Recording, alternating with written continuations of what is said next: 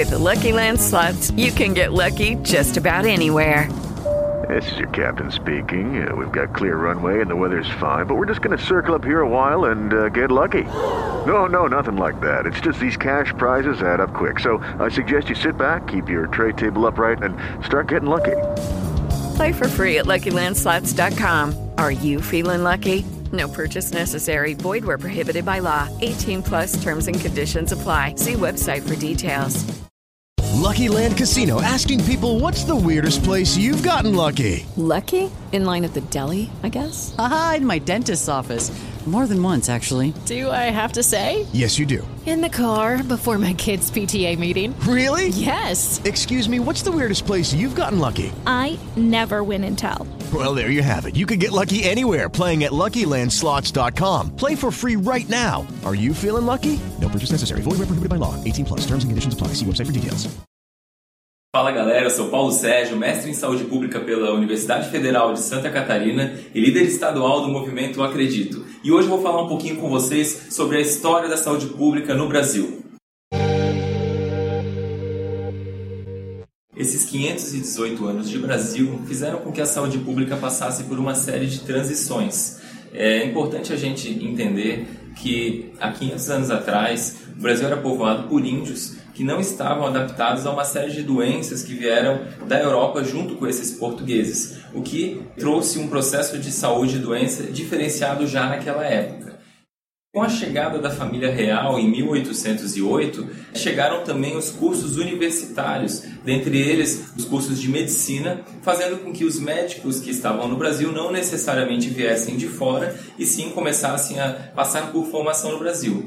Nessa época, apenas quem tinha mais recurso financeiro conseguia ter acesso aos médicos e aos serviços de saúde. É importante a gente lembrar que existiam muito fortemente no Brasil as santas casas, que trabalhavam com a ideia de caridade e tinham uma vinculação muito forte com entidades religiosas. Dom Pedro II, em 1822, ele começa a trabalhar um viés mais voltado para as mudanças urbanas. E dentro disso, a gente tem no Brasil calçamento, iluminação e aquela prática comum e infeliz que a gente tem até hoje chamada de higienização, onde pessoas em estado de vulnerabilidade social maior saem dos grandes centros forçadamente e começam a ocupar a região periférica das cidades. A partir daí a gente começa a construção das favelas e, e, e as periferias no Brasil.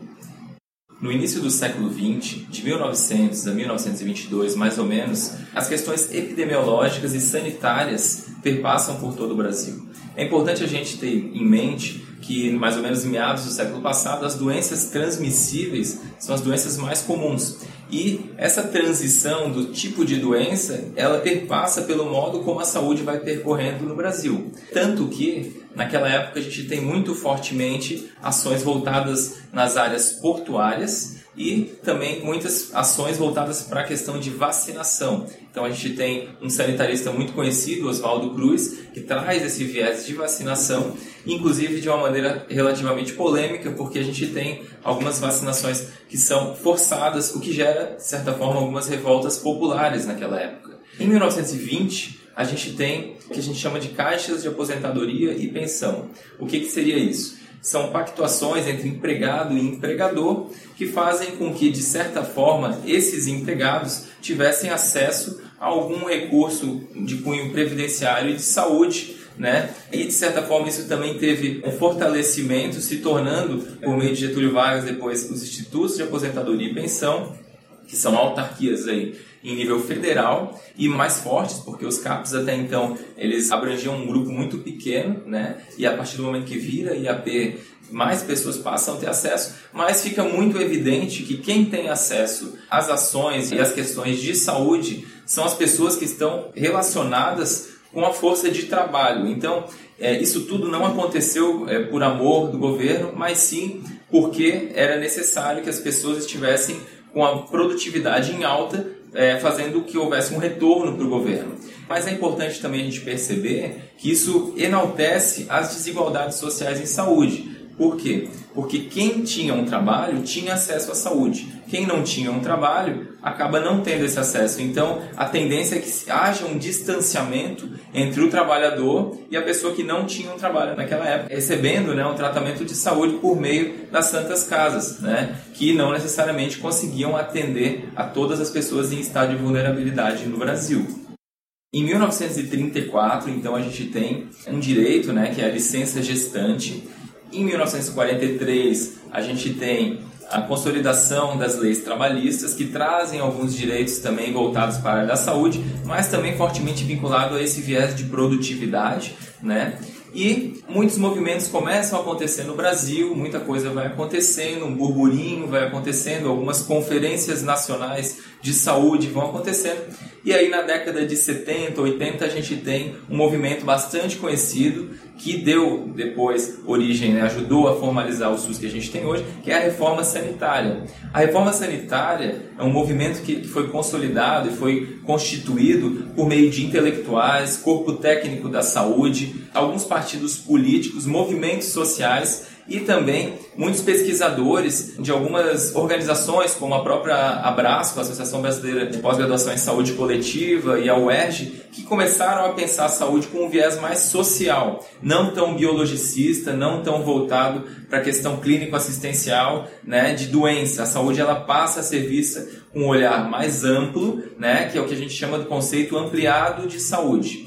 Isso tudo vai gerando um movimento e aí a gente tem isso discutido na oitava Conferência Nacional de Saúde, que aconteceu em 1986, e foi uma importante ação formalizada que traz subsídios para que a gente consiga finalmente colocar na Constituição Federal de 88 aquela frase que todo mundo conhece, no artigo 196, que a saúde é um direito de todos e dever do Estado. Então a Constituição Federal, ela traz ali do artigo 196 ao artigo 200 vários tópicos voltados para a saúde, traz já algumas questões relacionadas aos princípios que a gente tem hoje no SUS, mas o SUS propriamente dito, a gente entende que ele foi formalizado como um sistema a partir das leis orgânicas da saúde, né? onde a gente tem a Lei 8080 de 1990, que traz a promoção, prevenção, tratamento da saúde, traz o modo de gestão do SUS, né, traz os princípios do SUS